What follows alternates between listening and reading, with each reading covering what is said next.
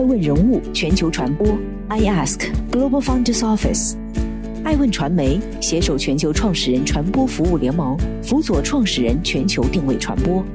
欢迎您每天聆听爱问人物。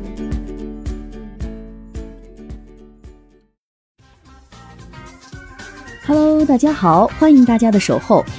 本期播出的爱问人物是吴晓辉，七年密谋，一朝沦落。曾经的金融大鳄吴晓辉到底经历了什么？最新消息：二零二零年九月十四号，安邦保险集团股份有限公司官网发布消息称，该公司当日召开股东大会，会议决议解散公司并成立清算组。下一步，安邦保险集团将按照法律法规向中国银保监会申请解散。在取得相关行政许可后，及时组织清算。早在 CEO 兼发起人之一的吴晓辉入狱前，二零一八年的二月二十三号，原保监会就发布了对安邦保险集团实施接管的决定。按照预想，接管期暂定一年。紧接着，二零一九年二月二十二号，银保监会决定依法将安邦集团接管期延长一年。时间快进到二零二零年二月二十二号。中国银保监会再次发布公告称，中国银保监会依法结束对安邦集团的接管。中国银保监会的确圆满完成了他们的工作任务。截至二零二零年一月，接管前安邦集团发行的一点五万亿中短存续期保险已全部兑付，未发生一起逾期和违约事件，保险消费者和各有关方面的合法权益得到切实保障。任务完成也意味着散场。九月十四号这一天，安邦集团这家资产曾达两万亿的保险巨鳄，正式宣布退出历史舞台。一九九六年，三十岁的吴晓辉成立联通租赁集团有限公司，两年后又成立旅行者汽车集团，这两家公司后来成为安邦的发起股东。二零零四年，安邦财产保险股份有限公司正式成立，并在北京开设第一家分支机构。首任董事长是现任上海汽车集团董事长的胡茂元。二零零五年，安邦财险第一次增资引进新股东央企中石化集团，注册资本也瞬间由五亿元增至十六点九亿元。紧接着，中石化顺势成为与上汽集团并列的第一大股东，持股百分之二十。随后的几年，安邦财险不断增资，直至二零一一年六月，安邦财险第五次增资至一百二十亿元，并重组更名为安邦保险集团。成为集团后的安邦，在二零一四年再度多次增资，注册资本金猛增至六百一十九亿元。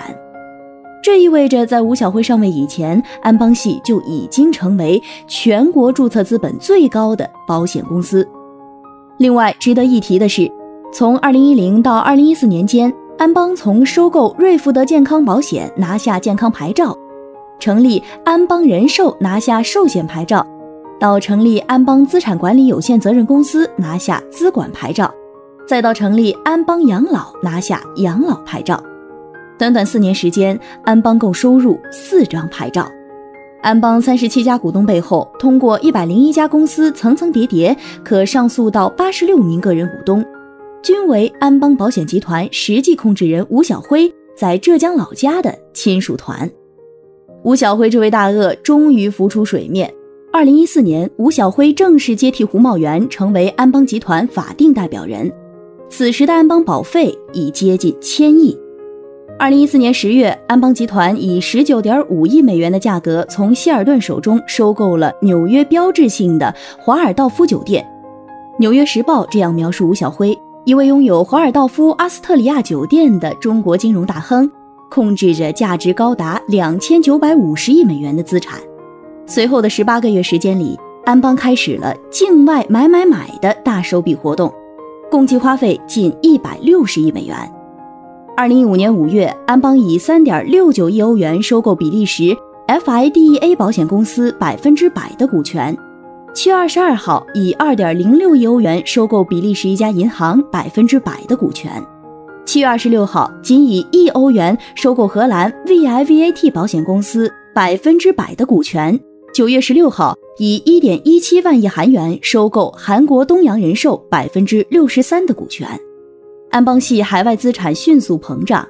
以安邦人寿为例，截至二零一六年年底，安邦人寿总资产达到一点四五万亿元，其中海外保险资产达九千多亿元，占总资产比例超百分之六十。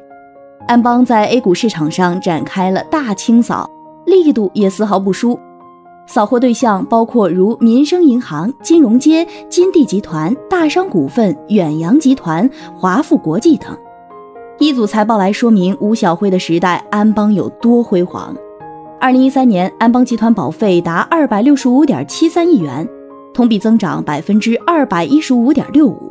二零一四年，保费收入为七百四十六点九七亿元，同比增长百分之一百八十一点一。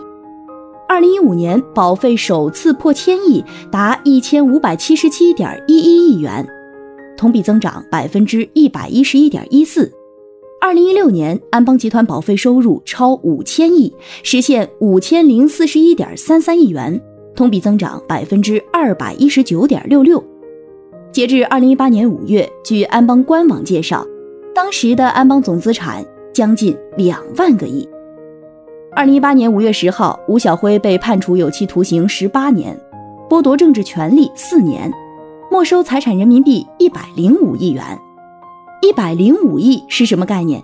相当于可以登上二零一七年胡润中国百富榜第三百四十九名。纵观波澜壮阔的一生，吴晓辉很低调，他从未进入过各大富豪排行榜。用南方周末先前报道的话来说。安邦的股东结构交叉纵横，盘根错节，犹如个大迷魂阵。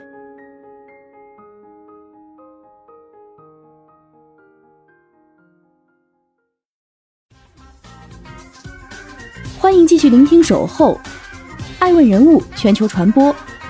正在播出的爱问人物是吴晓辉。喝酒不开车，爱钱别偷摸。二零一六年，吴晓辉赫然出现在十大经济年度人物评选获奖名单。同年出现的人名还有前些天被社会各界揣测凉了的珠海格力电器股份有限公司集团董事长兼总裁董明珠，以及上半年被财务造假风波推上风口浪尖的瑞幸咖啡所解除董事职务的陆正耀。榜单上这样描述吴晓辉：他是保险的实干家。是金融业的创业者，是中国梦的践行者。他凭借共创、共享、共赢的理念，恪守保险信保，坚守价值投资，将安邦打造成为一个总资产超过两万亿的国际型金融集团。梦回二零一六年那一年的董明珠意气风发，她不仅能与格力划等号，她简直能与中国电器划等号。那一年的陆正耀还没琢磨做咖啡。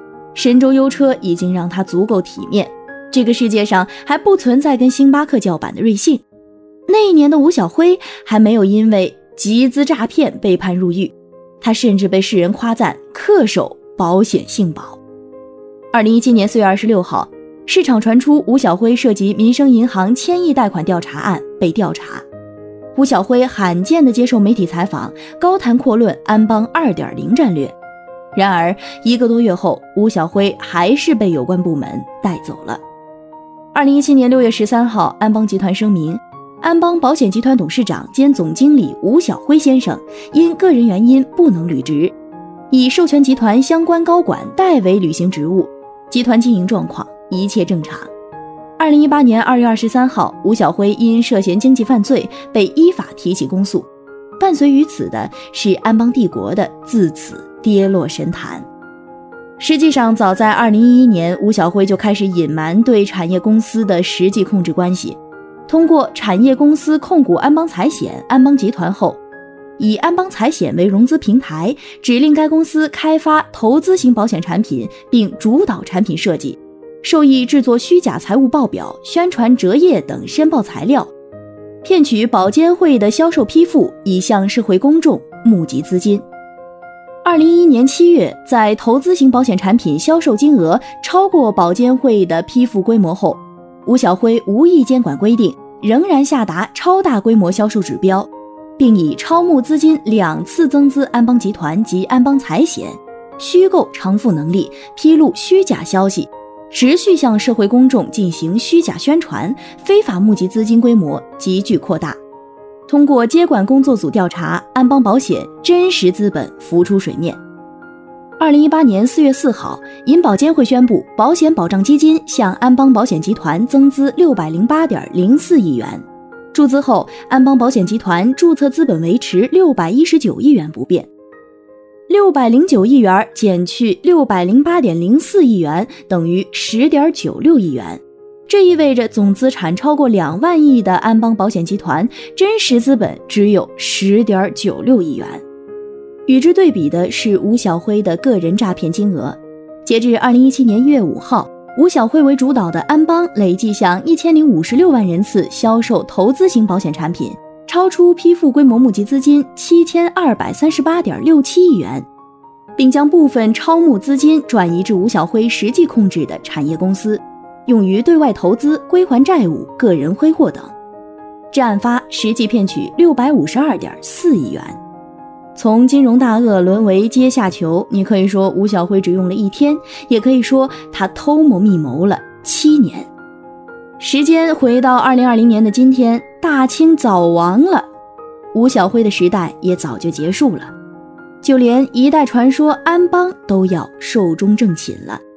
曾经，安邦保险总资产高至一万九千七百一十亿元，在全球聘用了三万多名员工，拥有超过三千五百万客户和遍布全球的服务网络，业务领域涵盖寿险、财产险和意外险、健康险、养老险、银行和资产管理。千万感慨终凝为一句：金融界非法集资，碰不得。